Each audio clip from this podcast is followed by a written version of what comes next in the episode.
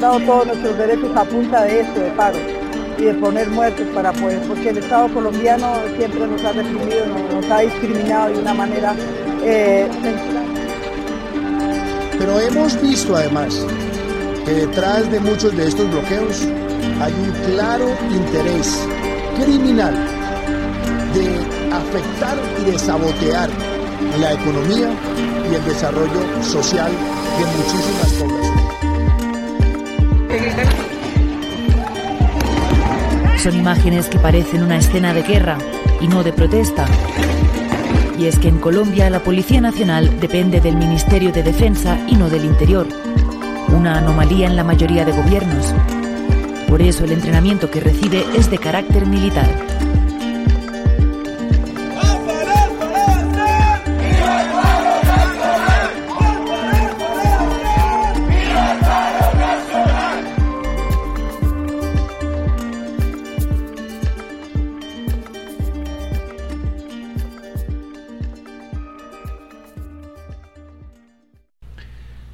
Hola a todos y a todas, bienvenidos al primer episodio de Voces sobre la Marcha.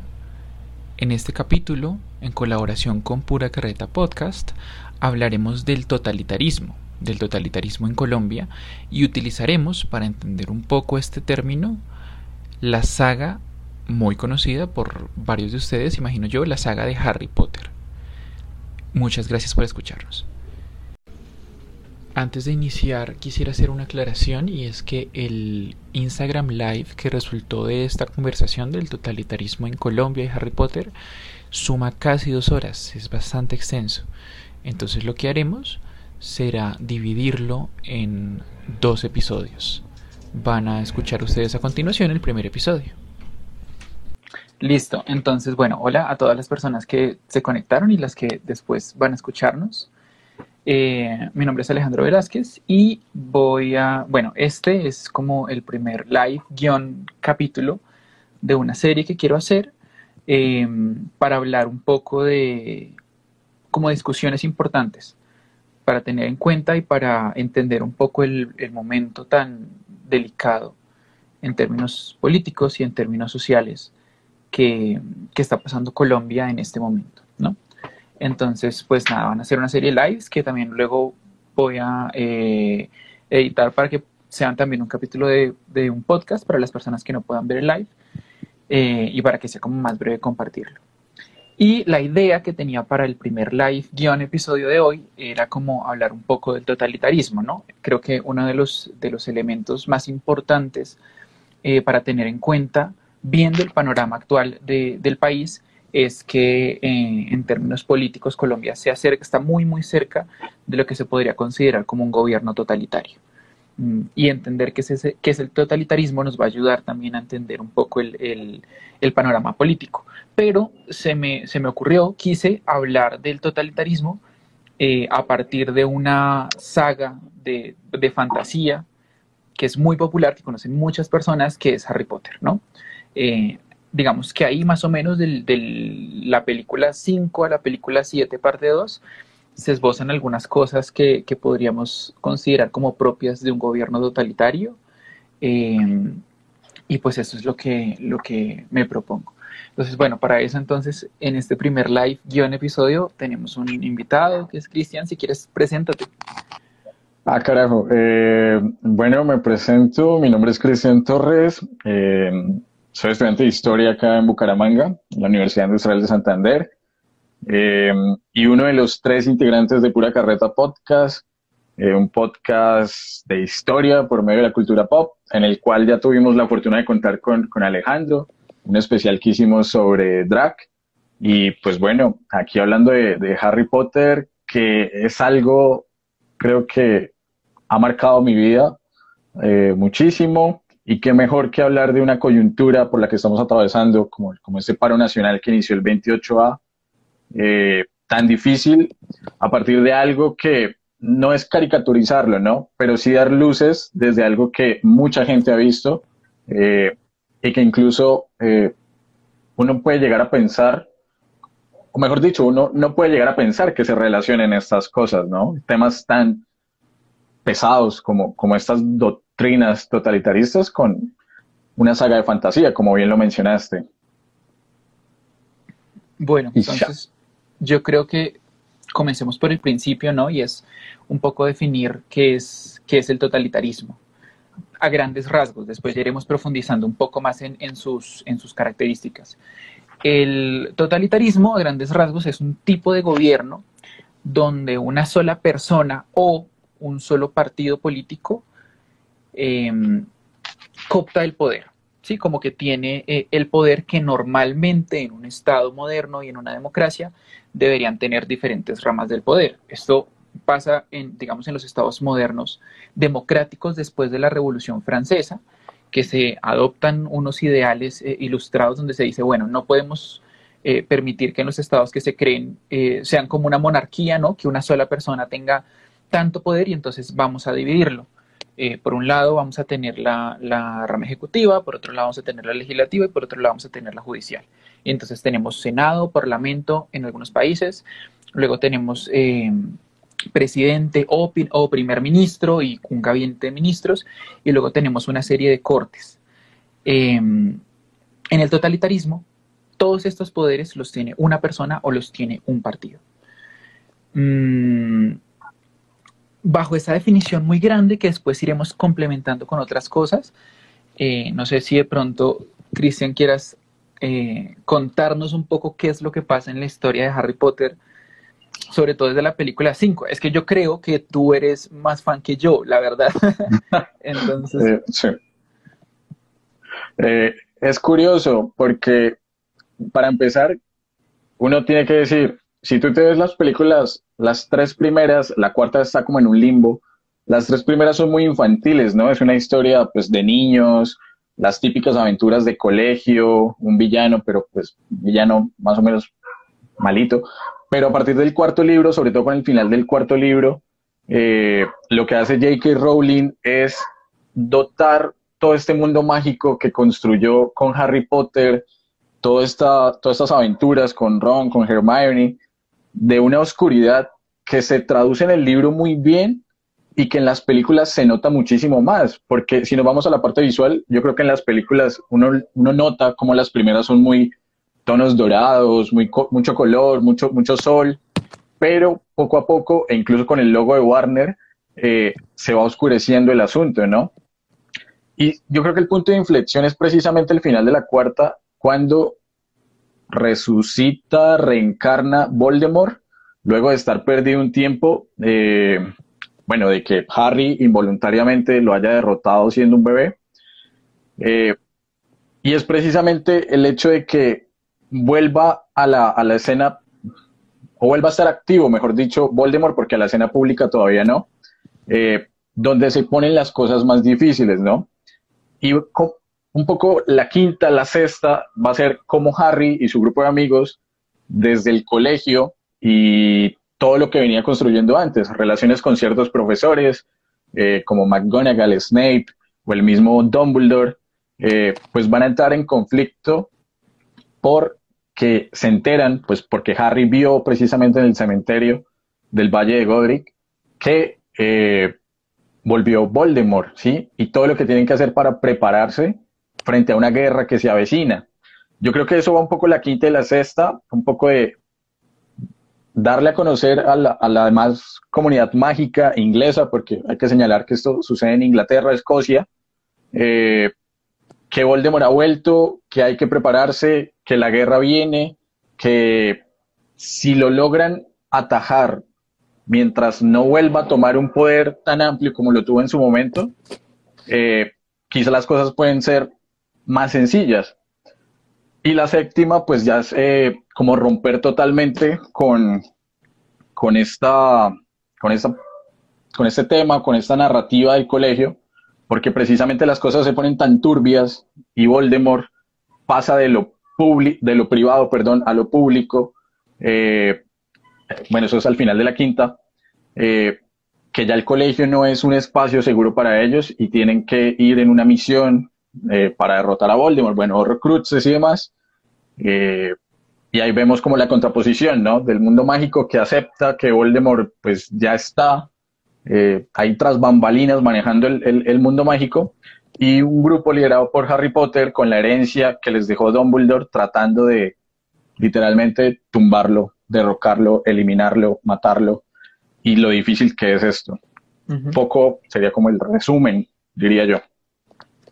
Sí, a mí me gustaría agregar que siento que, eh, cierto, desde, como las, últimas escenas de la cuarta película hasta el final, lo que uno ve es, lo que uno ve es como un poco que Harry se va volviendo más o menos así como medio subversivo, ¿sí?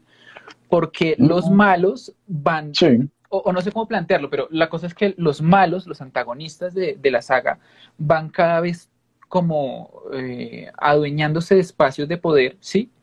Eh, y entonces al principio, digamos en la quinta, pues él es un estudiante que está intentando como organizar a los estudiantes para una futura eh, batalla, para una futura pelea, y al final nos encontramos con que estos mismos protagonistas están siendo como perseguidos, ¿no? Son, son como perseguidos por lugares de poder dentro del mundo mágico que, ahora son controlados por, por los antagonistas. Pero, pero esa idea de armarse, organizarse, no sé cómo quieras que la llamemos, no es una idea original de Harry. Eh, es, si no estoy mal, si la memoria no me falla, es de, es de Hermione eh, o de Ron, pero, pero no es de Harry, de eso estoy seguro. Y es el famoso ejército de Dumbledore, ¿no? Porque, bueno, hay una gran antagonista en la quinta película como lo es Dolores Umbridge, que es del Ministerio de Magia, eh, que está desconociendo eh, esa narrativa que, Harry está hablando de que Voldemort ha vuelto, Voldemort ha vuelto, hay que prepararse, viene la guerra de nuevo. Y Dolores como, no, no hay que decir mentiras, hay que recordar, bueno, cuando le hace la marca en, la mano, eh, no debo decir más mentiras. Es como la gran lucha. Y este ejército, si bien iba contra Dolores, en la séptima, pues se vio lo que dices, que están siendo como perseguidos por los nuevos directores, más adelante hablaremos de eso, el tema educativo, eh, de Hogwarts, y, pues siguió manteniéndose como esa unidad de, un grupo que está luchando dentro de todas sus precariedades, porque algunos pueden o no saber hechizos o no sé qué más, pero muchos de ellos, y aquí yo creo que es un punto importante, son víctimas de la de los ataques o de la violencia que cometió Voldemort bueno, años atrás con sus padres, los padres de Neville que los volvió locos, Bellatrix, los mismos papás obviamente de Harry que, los asesinó, entonces les marca muy personalmente eh, el hecho de, que Voldemort esté, esté en el poder y que no se esté haciendo nada. Sí, sí, de acuerdo. Eh, hay una, bueno, el, podcast que tú mencionaste, Pura Carreta, eh, hizo un, episodio, de hecho hace, poco lo escuché de nuevo, donde se comparaba un poco la figura de, Voldemort con la figura de Adolf Hitler, ¿no? Pienso que ya, ya existe una relación, digamos, un poco más eh, evidente desde la propia creación de los libros que hace la autora entre digamos, Voldemort y los mortífagos y lo que sería el, régimen nazi. Y yo creo que a lo mejor también varios movimientos, eh, digamos, nacionalistas y fascistas propiamente de, Inglaterra. Sí. Mm. Eh, tiene muchas características, de hecho, lo, que mencionas, y fue lo que hablamos en ese episodio, para la gente que de pronto quiera escucharlo, es el número 11, eh, que pueden encontrar en Spotify, Anchor, Deezer, iTunes. E incluso pues la misma Rowling lo ha reconocido. Una de sus inspiraciones para Voldemort fue, fue, Hitler y todo el régimen, régimen nazi, eh, desde el mismo nacimiento de las dos figuras, ¿sí? Porque Voldemort es un, de hecho, es curioso, Voldemort eh, defiende la supremacía de los magos, pero lo es sangre mestiza, ¿sí? Que es algo que no, él no va a querer reconocer nunca frente a su grupo de seguidores, en este caso los mortífagos, e igual es algo que le pasó a Hitler. Él no es alemán como tal, él nació en, el imperio austrohúngaro. Eh, y defendía obviamente la, idea eh, de la supremacía de la raza aria, y él no lo era. Entonces, eh, es, curioso, desde el mismo nacimiento de las dos figuras hay paralelos, y hay otra serie de paralelos que, que pues, podemos ir mencionando más adelante. Ok, bueno, voy a, voy entonces a, empezar a entrelazar esta, esta saga con, con lo que nos proponemos aquí, es hablar un poco del panorama político de Colombia eh, hoy en día, eh, en una, digamos, en una comparación que yo quisiera establecer entre Voldemort y voy a llamarlo como sus seguidores porque no les podría llamar propiamente como un partido, digamos Voldemort y sus seguidores, eh, y el partido de gobierno actual en Colombia, que bueno, como saben, es una, eh, está el Centro Democrático, partido principal como Centro Democrático, además con miembros de otros partidos, principalmente del, del Partido Conservador Colombiano. Eh, en el sentido de que en, tanto en la ficción como en, en, el panorama político actual, ambos están haciendo un ejercicio bastante activo de acaparar el poder. Entonces, bueno, yo creo que la, primera pregunta que nos podríamos hacer es cuál es el objetivo de, Voldemort y sus seguidores en, en las películas. Hablemos las películas que yo creo que son un poco más populares que, los libros. Eh, y luego cuál es el, objetivo de, del gobierno, o sea, cuáles son como las metas más claras y las prioridades más claras que tiene el, actual gobierno. Entonces, no sé, ¿tú, ¿tú, cuál dirías que es ese objetivo de Voldemort? ¿Por qué él busca el poder? Él busca el poder, en este, eh, bueno, en esta segunda oportunidad, uno, porque fue derrotado y de una manera eh, en la que él se siente humillado, ¿no? Porque el mago tenebroso más grande de todos los tiempos es derrotado por un bebé de un año. Eh, o sea, ¿cómo carajo pasó eso? ¿no? Es algo a lo que él busca explicación durante la quinta película, por eso el tema de las profecías.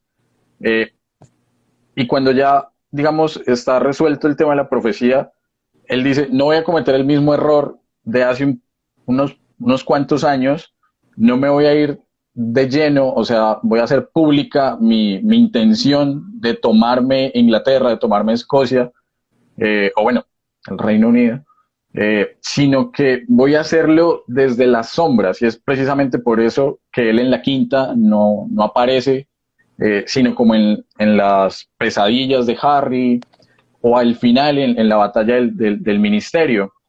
Y bueno, es allí cuando por fin el, ministro de ese momento, que es Cornelius, como que dice, carajo, sí, es verdad que lo que dice Harry y lo que dice Dumbledore es cierto. Eh, Voldemort ha vuelto.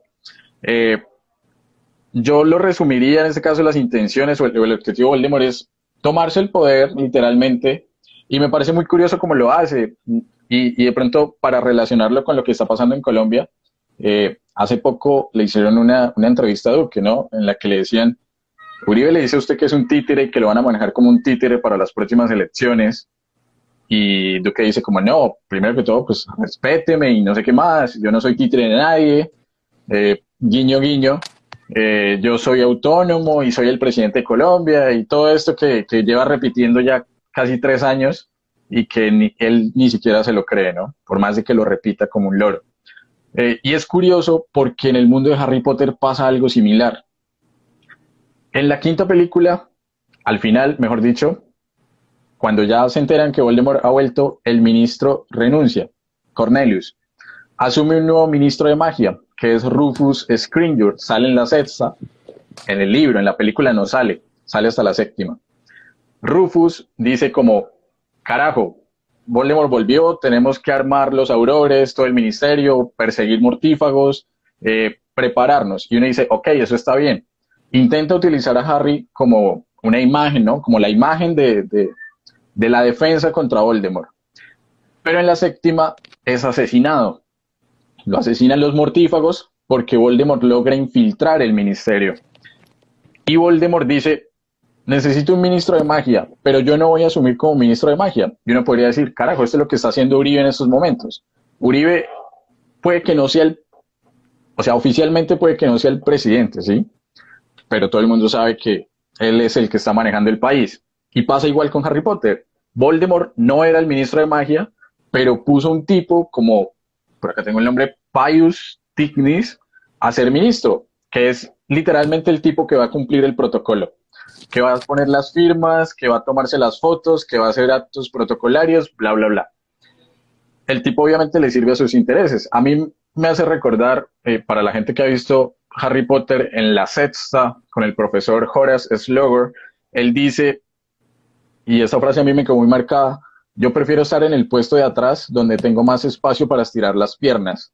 Y siento que eso es lo que hace Voldemort eh, en Harry Potter y siento que eso es lo que hace Uribe acá. Estar en las sombras, pero manejando todo, absolutamente todo. Sí, eso me parece una, una comparación bastante interesante porque aunque él es el antagonista principal, jamás asume una, una posición directa de poder siempre es como el que mueve el que mueve los hilos, ¿no? Y es un poco la idea que tenemos de, de, de, Uribe con el uribismo y con el partido de gobierno, porque digamos que ese es un, ese es un partido que, el Centro Democrático es un partido que se creó en torno a Uribe. El movimiento, ese, movimiento político se llama uribismo, o sea, es algo, es algo supremamente caudillista. Eh, y aunque es cierto que hay uribistas más uribistas que Uribe, eh, digamos que es, él, es esa figura, esa gran figura de, del, caudillo. ¿no? Modelo a seguir, sí. Ahora, en, comparación, hablemos un poco de, cuáles podrían ser como esos objetivos del partido del gobierno para, para acaparar el poder. Aquí sí yo creo que hay, una diferencia, y es que Harry Potter, pues igual no es objetivo, no, no logra esa, eh, esa complejidad política, ¿no? Claro. Entonces, yo mencionaría varios puntos. Yo mencionaría que primero uno de los objetivos de, que tiene mm, el Centro Democrático y el Partido de Gobierno para acaparar poder es que ellos necesitan tapar muchas embarradas de políticos y de empresarios y otros sectores eh, durante el conflicto armado, ¿sí? Porque, claro, a ver qué pasa en Colombia. Se supone que en, Colombia se firma un acuerdo de paz con, las con la guerrilla de las FARC después de que supuestamente guiño, guiño se desmovilizaron las autodefensas. o sea, pues sí se desmovilizaron, pero las, los esquemas de, paramilitarismo no, no desaparecieron. Y entonces, eh, esa, ese acuerdo de paz, ¿qué pretende? El acuerdo de paz pretende que no se va a pagar, o sea, no van a haber penas duras de cárcel mientras exista reparación y mientras exista verdad, o sea, mientras la gente cuente la verdad de lo que ocurrió en el conflicto. Y hay un gran interés de muchos sectores, no solamente políticos, sino económicos, eh, de que no se sepan partes de ese conflicto, principalmente porque muchos políticos y muchos empresarios financiaron el conflicto. O sea, ellos financiaron a grupos paramilitares con el objetivo de, mm, digamos que no solamente proteger, entre comillas, proteger su propiedad ante el avance violento de las guerrillas de izquierda, sino también el de eliminar a la izquierda política, mm, al de eliminar del panorama, del panorama político, digamos, de los, sobre todo de, los 80, a cualquier partido que representasen ideas que, que no les gustaran o que no fueran beneficiosas para ciertos sectores políticos y económicos, por ejemplo, las reformas agrarias o, por ejemplo, para los empresarios, reformas laborales que eh, le dieran más derecho a los trabajadores, eh, digamos que mejores sueldos o bueno, cualquier cosa que pusiera un poco en duda eh, la figura casi todopoderosa que tiene el burgués y el patrón en, Colombia. Yo señalaría ese punto y señalaría también otro, y es que la derecha en Colombia está muy apoyada por, por varios sectores económicos que quieren eso, no perder los privilegios que tienen. Entonces, eh, ¿qué es lo que hacen, por ejemplo, muchos grandes empresarios? Lo que hacen es lobby. Entonces, digamos, se tienen charlados a los senadores para que protejan sus intereses, los intereses de los ganaderos, los intereses de gente que tiene em, grandes, grandes propiedades de, por ejemplo, ahorita que el, que el suroccidente del país está tan jodido, de caña y, quizá coca, pero hasta donde sabemos caña. Eh, y bueno, digamos que de otros, de otros grandes eh, intereses económicos. Entonces, esa derecha, los banqueros, los ganaderos, los terratenientes, necesitan tener a esos políticos ahí para que esos políticos legislen para ellos y hagan que sus riquezas y sus propiedades y sus privilegios sean intocables, ¿no? Diría que esas es las, como las grandes ganas que tiene la derecha de atornillarse el poder y por eso tantos otros sectores que no son necesariamente miembros del partido, ni miembros del gobierno, ni son políticos siquiera, eh, están también muy interesados en que ellos sigan atornillados en el poder. Sí, ahorita Alejandro, ahorita que mencionabas el tema de, de, estos acuerdos de paz, eh, lo que pasó con las autodefensas y lo que pasó con las FARC, eh, los acuerdos de La Habana y todo este asunto, si lo comparamos un poco con, Harry Potter, a mí me hace pensar en esa primera caída de Voldemort hizo que eh, parte de sus seguidores, sobre todo los más fanáticos, como que siguieran en, sus andanzas, ¿no? Y fueron capturados enviados a Azkaban, qué sé yo. Pero también hubo una parte, y creo que el más representativo es el papá de Draco Malfoy, Lucius, que dijo como, no, yo era mortífago porque estaba bajo eh, el efecto de la maldición Imperius. Lo, lo, hice contra mi voluntad, yo no quería, no sé qué más, que perdónenme, que esto, que aquello, y se pudo reintegrar a la sociedad. Pero en el fondo, y, siempre pues estuvo tratando y buscando la manera de que, de que Voldemort regresara al poder. Entonces, un poco hasta qué punto eh, precisamente esta parte tan esencial de, un acuerdo de paz, como lo es el, de la, verdad, la reparación y la, no repetición, eh, sí se está cumpliendo. Y, es preocupante, pasando ya al, espectro colombiano, eh, ver cómo este gobierno ha literalmente destruido los acuerdos de paz. Y los destruye no desde la proposición, o, bueno, ellos intentaron muchas veces cambiarlos, cambiar artículos, cambiar incluso todos los acuerdos, eh, pero la destrucción es mayor simplemente con, la omisión, ¿no? Y con el dejar de hacer, con el dejar de, cumplir lo que ya está pactado y con lo que mal o bien en cierta medida están cumpliendo, eh, pues las extintas FARC y el grupo político de ahora, eh, que no sé, cambiaron de nombre, ya no es, ya no es FARC, no me acuerdo cómo es. Comunes. comunes, exacto. Entonces, pues me parece, me parece curioso también ese, ese paralelo ahí. Sí, sí, sí. Y, bueno, también, digamos que también mencionaría otra cosa rápidamente antes de pasar al, siguiente punto, y es que eh, una parte importante del discurso de la derecha para legitimarse en el poder, que lo utilizó en los 90 y lo utilizó en los 2000, era el hecho de tener un enemigo, ¿no? con el acuerdo de paz, con la firma del acuerdo de paz, la, derecha se queda, el uribismo se queda sin su gran enemigo, que son las FARC, le queda el ELN, pero ellos se dan cuenta que el discurso del ELN se desgasta muy rápido, eh, entonces siguen teniendo como esa, esa, esa necesidad de tener un enemigo que justifique eh, ciertas medidas eh, policivas muy militares, muy, del corte de la militarización, eh, muy del corte de poder coartar derechos, de poder coartar libertades. Eh, y eso digamos que a largo plazo también le sirve a, estos grandes sectores, ¿no? Por ejemplo, el hecho de que se haya perseguido el sindicalismo en la década de los, de los 70, de los 80, de una forma muy violenta, porque decían que por ahí entraban las ideas del comunismo y como las FARC eran comunistas, entonces los sindicalistas eran comunistas, eso le servía mucho a los burgueses y le servía mucho a los patrones porque había una amenaza real que dificultaba que la gente se asociara a los sindicatos. Entonces, ese también siento que es un interés que se ve desde el discurso y es un interés bastante grande eh, que tiene la derecha y que tiene el partido de gobierno. Sí, no, y, en Potter también pasa, o sea, los grupos, las élites mágicas, por así decirlos, que vienen de familias eh, con una tradición muy, muy amplia.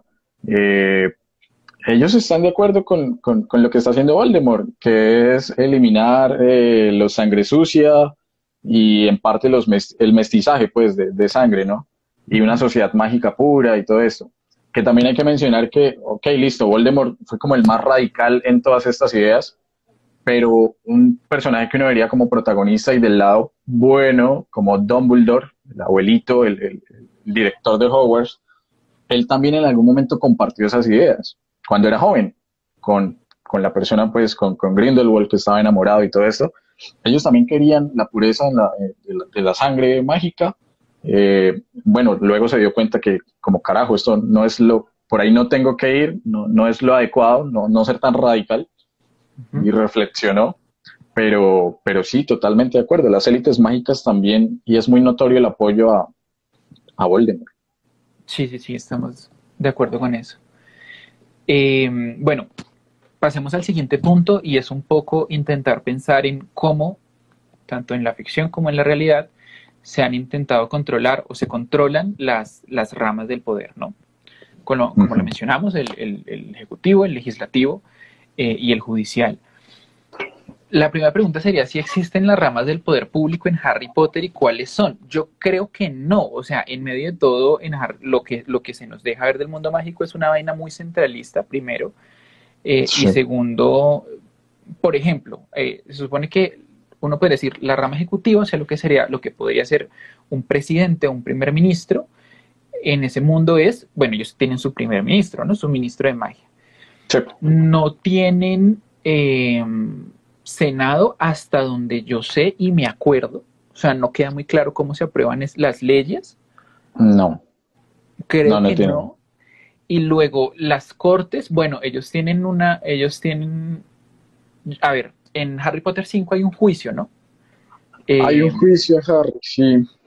Y hay Pero es el mismo ministerio el que está juzgando. Ajá, exacto. El, primer ministro.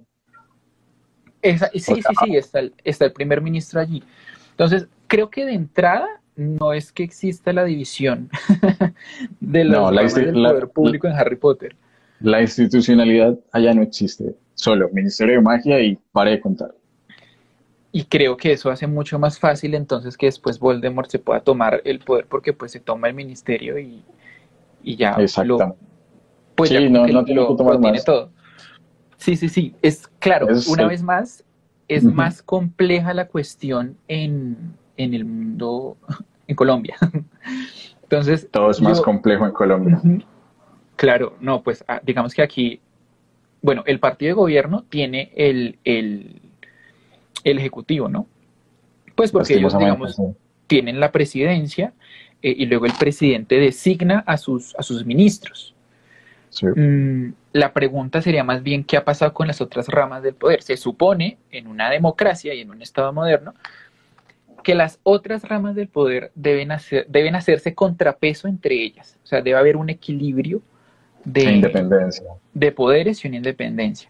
Entonces, vamos por partes. ¿Qué, qué pasa o qué sientes tú que pasa con, la rama legislativa, o sea, con, con el Senado, con nuestro Senado?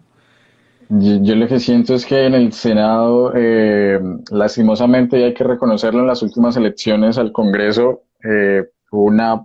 Mm, bueno, fue raro porque aparecieron ciertos grupos independientes, eh, la Colombia Humana, el Partido Verde creo que tuvo unas buenas votaciones, tratando, bueno, la Alianza Verde, ¿verdad? Tratando de recordar, pero el Centro Democrático también y obtuvo las mayorías y lo que podría decir una, una coalición de gobierno, ¿no? Y ahí se metieron conservadores, eh, grupos cristianos, que no recuerdo en ese momento cuáles son. Eh, yo lo que siento es que, sobre todo en el legislativo, el gobierno empezó con, una coalición y con mayorías que le permitían aprobar mm, con cierta facilidad, o por lo menos no con tanta oposición, eh, pues sus proyectos de ley, sus, todas las cuestiones que quería para el país. En estos momentos ya es un poco más difuso, aparentemente, porque muchas de estas personas como que están en la coalición de gobierno y, ven precisamente que el país va rumbo al precipicio, si no es que ya estamos ahí metidos, que yo creo que sí, eh, se están tratando de desligar o desmarcar de ese gobierno, pero también uno entiende, vienen elecciones, es lo más lógico, van a intentar tirar, dejar el muerto allá flotando, como, como es eh, Iván Duque en estos momentos, y poder tener una plataforma eh, aceptable, por lo menos que les dé mm, que les dé réditos en las elecciones del otro año.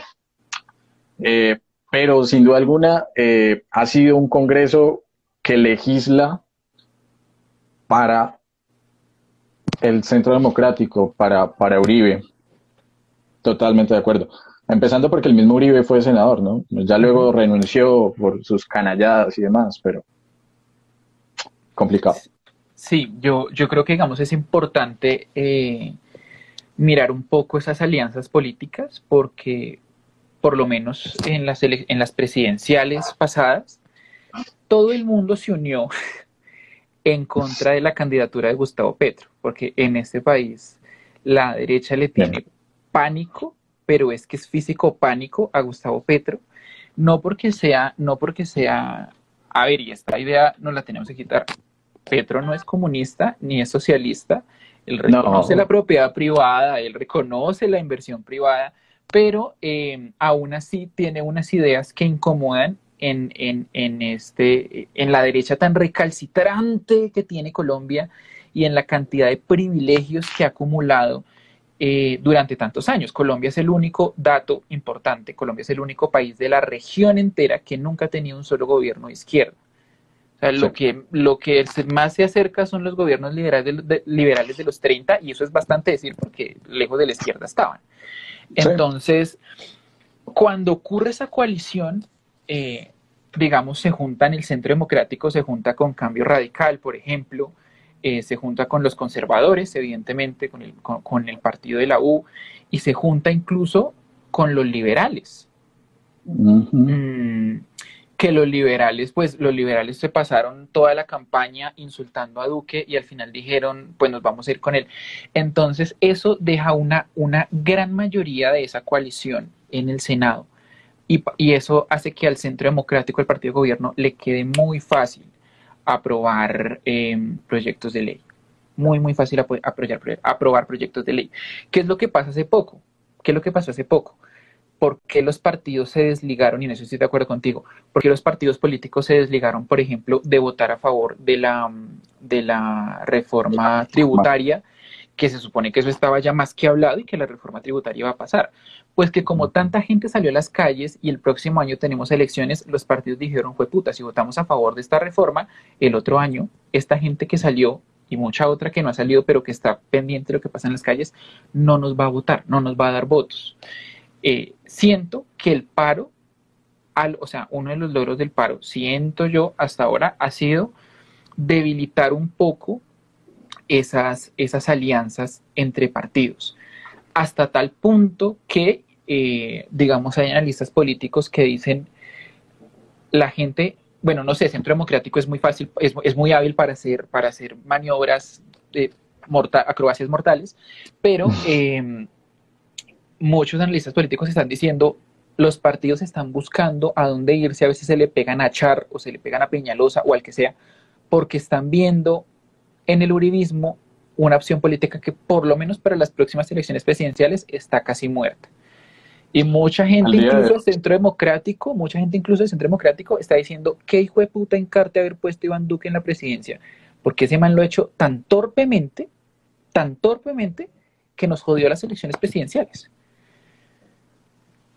Es, totalmente, totalmente de acuerdo. Eh, a ver, yo no sé si lo que necesitaba Colombia era el peor gobierno de su historia para darse cuenta de que hay que eh, tomar la decisión de, otros caminos.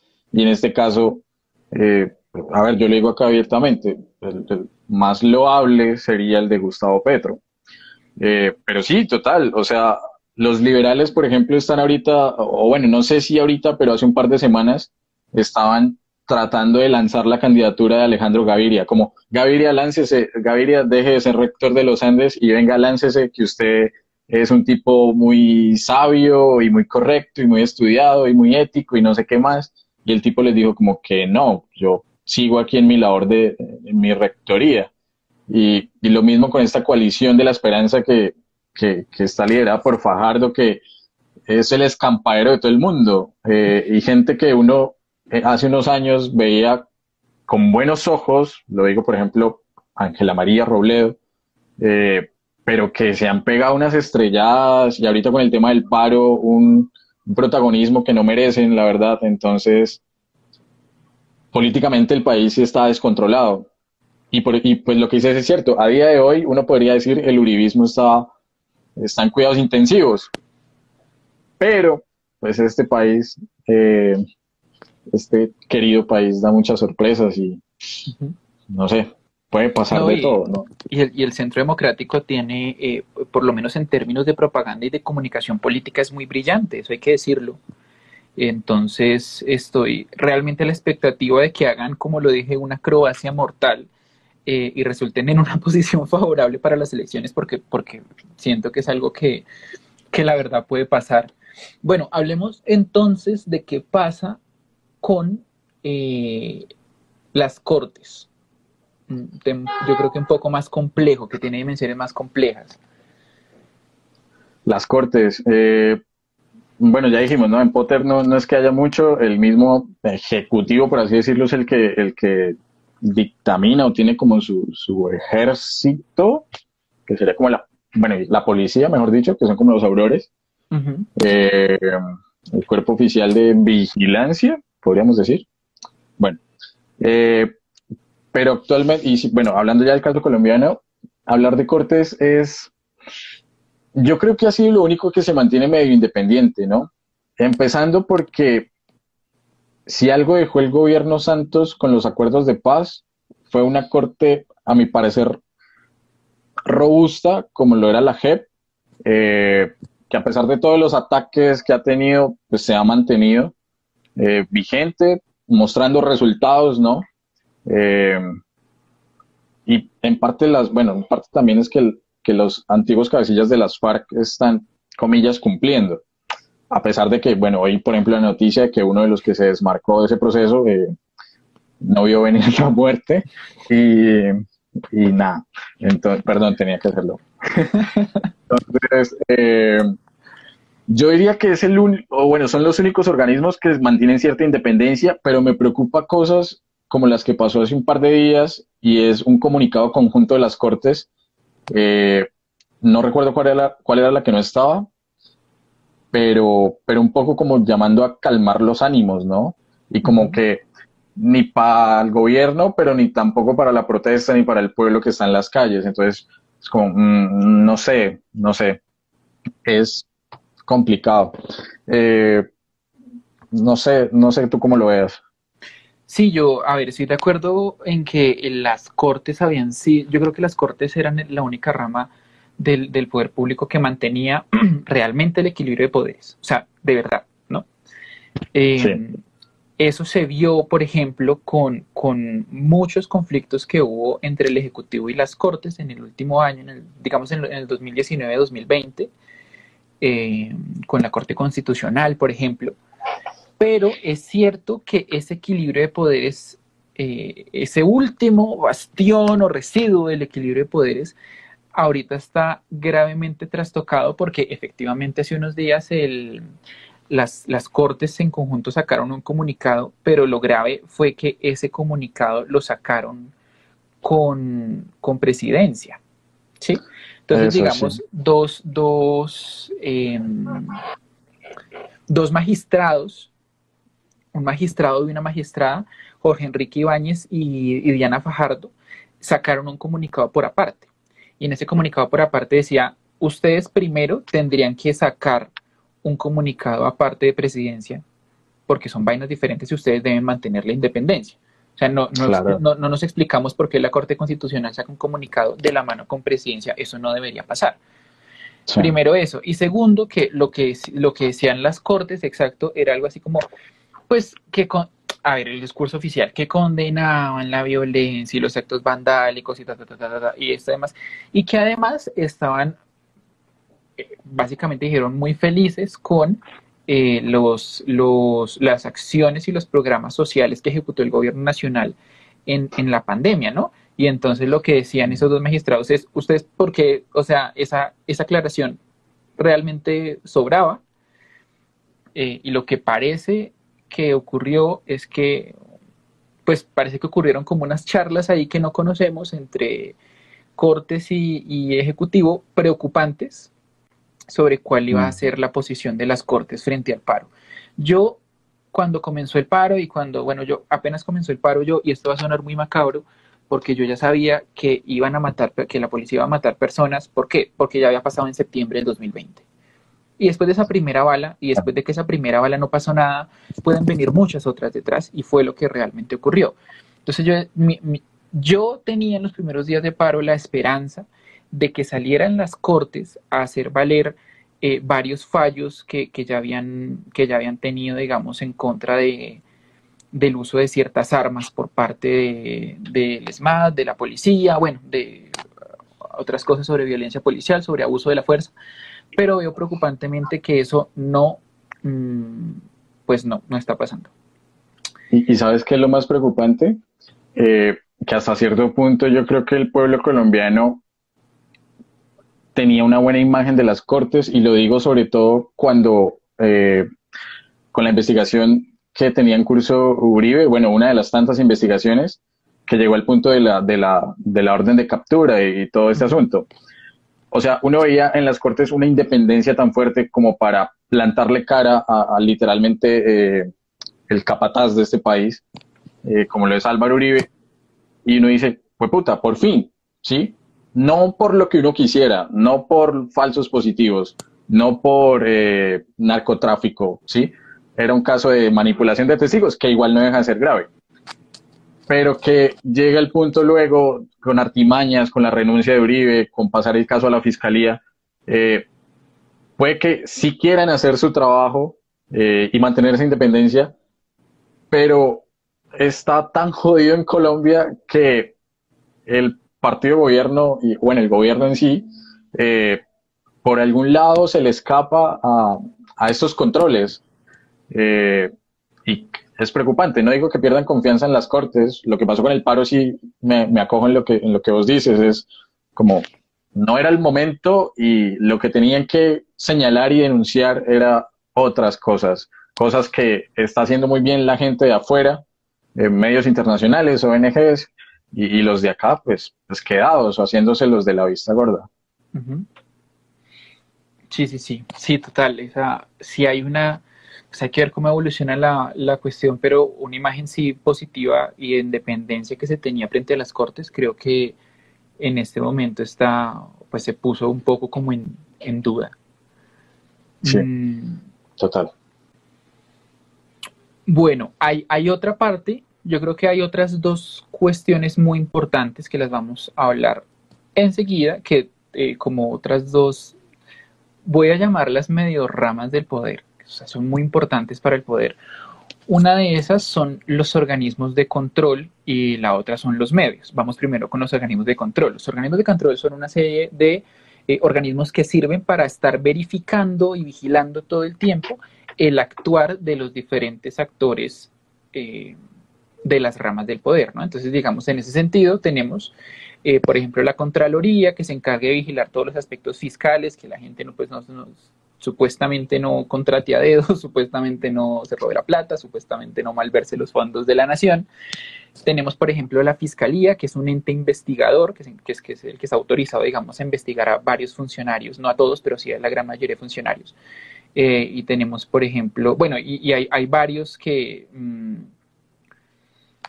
digamos que no sirven como tal de, de, este tipo de verificación del accionar del, gobierno, pero que sí son muy útiles, por ejemplo, para eh, darle a la ciudadanía ciertas garantías respecto del accionar del gobierno. Y voy a mencionar un caso particular que en Colombia está eh, yo creo que fue, fue, no, yo creo no, fue noticia hace unos días y fue, por ejemplo, la Defensoría del Pueblo, ¿no? El papel de la Defensoría del Pueblo y otros organismos como Procuraduría. Procuraduría también es súper importante por unos, un comunicado que salió hace poco. Entonces, bueno, en, en, en, Harry Potter, ¿existe algo parecido a, un organismo, a organismos de control? Yo creo que no, pero no sé, pues, me dirás tú. No, yo estaba tratando de hacer memoria, pero no. Creo que a ver, creo que lo único que se le podría asemejar, y esto pasa en los libros y no en las películas, es una, una especie de organización que tiene Hermione en el quinto libro, si no estoy mal, y es eh, una pequeña, un pequeño grupo estudiantil de defensa por los derechos de los elfos domésticos. Eh, pero como te digo, esto solo pasa en los libros, ¿no? Eh, hubiese sido interesante que lo mostraran en la película, tal vez, sí, le da un poco más de complejidad a, al, papel, al personaje de Hermione, porque buscan desde tumbar un poco o, bueno, visibilizar eh, los atropellos que están sufriendo los elfos domésticos como literalmente esclavos eh, y no como criaturas que sujetas de derechos en este mundo mágico. Creo que eso sería lo único que se le asemeje, pero así que tú encuentres una procuraduría, una fiscalía, eh, no hay. No, sí. no lo hay. porque, sí, perdona, para terminar, de hecho, si miras en el juicio, que creo es donde uno podría mirar, porque en un juicio pues siempre va a estar el juez, eh, a quien juzgan, un fiscal, eh, la defensa y un jurado. Hay de todo, menos un fiscal. Sí. y el primer ministro viene siendo juez, jurado y verdugo. Entonces, bueno, verdugo no tanto, porque al fin y al cabo la votación es la que exime a, Potter de, la condena, pero, pero no, en definitiva no, no lo hay. Sí, yo estoy de acuerdo con, un comentario que nos pusieron aquí en el chat y es que sería algo así como una ONG. Y en eso, y eso de hecho es una muy buena, eh, un muy buen enlace a la situación actual del país. ¿Por qué? Porque, a ver, eh, en los primeros días de este mes, cuando, cuando literalmente en Cali a la gente la cogieron a bala de forma indiscriminada, el, y, eso salió en, en, noticias, incluso la, la, la, W tuvo, tuvo, es cierto, aún lo siguen haciendo, incluso en la W una entrevista con el defensor del pueblo. Entonces, Julio le decía al defensor, pero usted estaba de vacaciones, huevón, o sea, usted no sabía ni siquiera qué era lo que estaba pasando. Y el defensor, no, yo estaba monitoreando, no sé qué, y Julio le decía, y, es Julio, ¿no? que también es un defensor de la institucionalidad. Y él decía, mucho por decir. O sea, que sea Julio. Que sea Julio. dale, dale. No, eso. O sea, tan mal lo hizo el defensor del pueblo que hasta Julio salió a criticarlo. Exacto. Entonces, y al final, digamos en unas, en unas reflexiones que, que vi en muchos lugares, decía, finalmente la Defensoría del Pueblo en este momento está siendo una ONG. La ONG, bueno, hay dos ONGs que se han tomado el, la, el trabajo de verificar realmente heridos, muertos, desaparecidos una de ellas es Temblores y otra es, si no estoy mal, Defender la Libertad. Eh, ambas, o sea, ninguna es un, organismo de control del Estado, pero fueron los que asumieron esa, e, esa tarea ante la inutilidad de los, de los demás eh, órganos de control, ¿no? Además de eso, me gustaría que habláramos de dos que han tenido importancia en, esta forma de, de, controlar el, de cooptar los órganos y las ramas del poder público y es eh, que, por ejemplo, el fiscal, el, único mérito del fiscal es ser amigo de la universidad del presidente, ¿no? Entonces uno dice, total.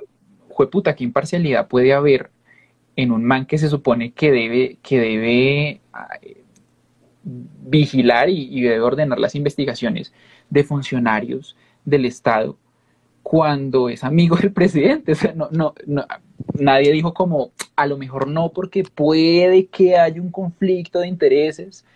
Eh, bueno, eso por un lado. Y por otro lado, la, la, eh, la Procuraduría, ¿no? porque la Procuradora hace poco salió a, dar un comunicado, eh,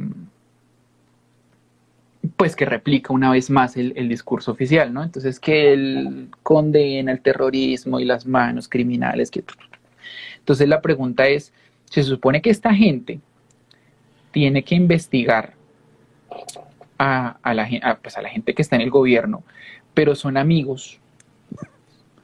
Ajá. Pues ¿qué tanta, qué tanta imparcialidad espera uno. Y además el, fiscal ha salido con unas vainas que uno dice, este marica, digamos, a ver, una amiga mía lo está defendiendo en el chat, entre comillas, dice, es un buen académico. Bueno, a lo mejor sí, pero por ejemplo, esto que salía a decir que la fiscalía se va a quedar, la fiscalía de él, porque dijo, yo me voy a quedar, la fiscalía de, de, Barbosa se iba a quedar con, con los camiones que estaban trancando vías y que los iban a expropiar después de que nos metieron tanto millón que, que iban a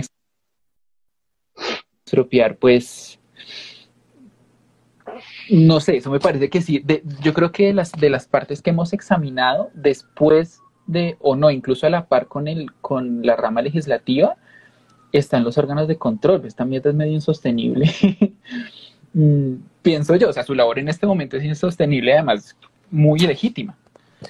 Sí, yo lo compararía un poco, eh, para no dejar de lado el tema de Harry Potter, sobre todo la figura de Barbosa, un tipo tan ególatra.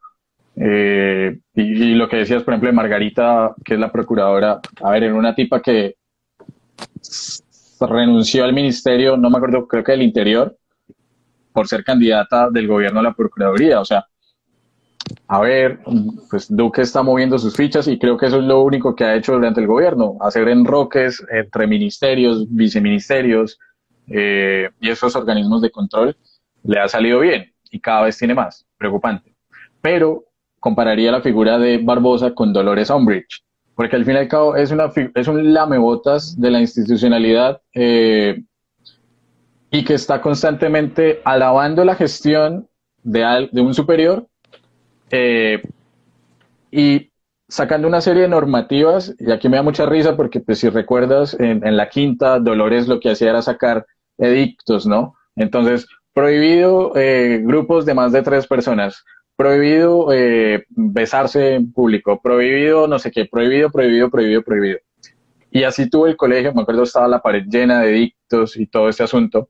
Y es un poco lo que, lo que yo siento hace, hace, o la función de Barbosa, ¿no? Como precisamente en estos tiempos de, de, paro, de coyuntura, como eh, anunciamos la investigación de esto, eh, este es, eh, bueno, también un poco la, la, policía y todo eso, ¿no? Como estos son los, los más buscados, los vándalos, los que destrozan, eh, desviar un poco la atención y apegarse a un discurso institucional y a un discurso de gobierno que vendría siendo tanto en el mundo mágico, el tema del Ministerio de Magia y pues en Colombia, lo, Duque y sus amigos. Me parece que, uno podría hacer la comparación ahí.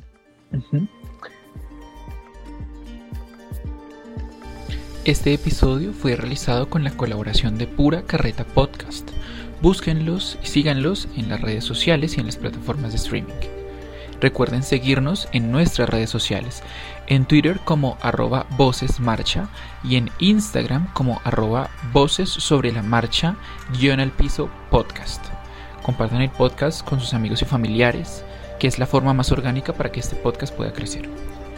Cuídense mucho, resistan.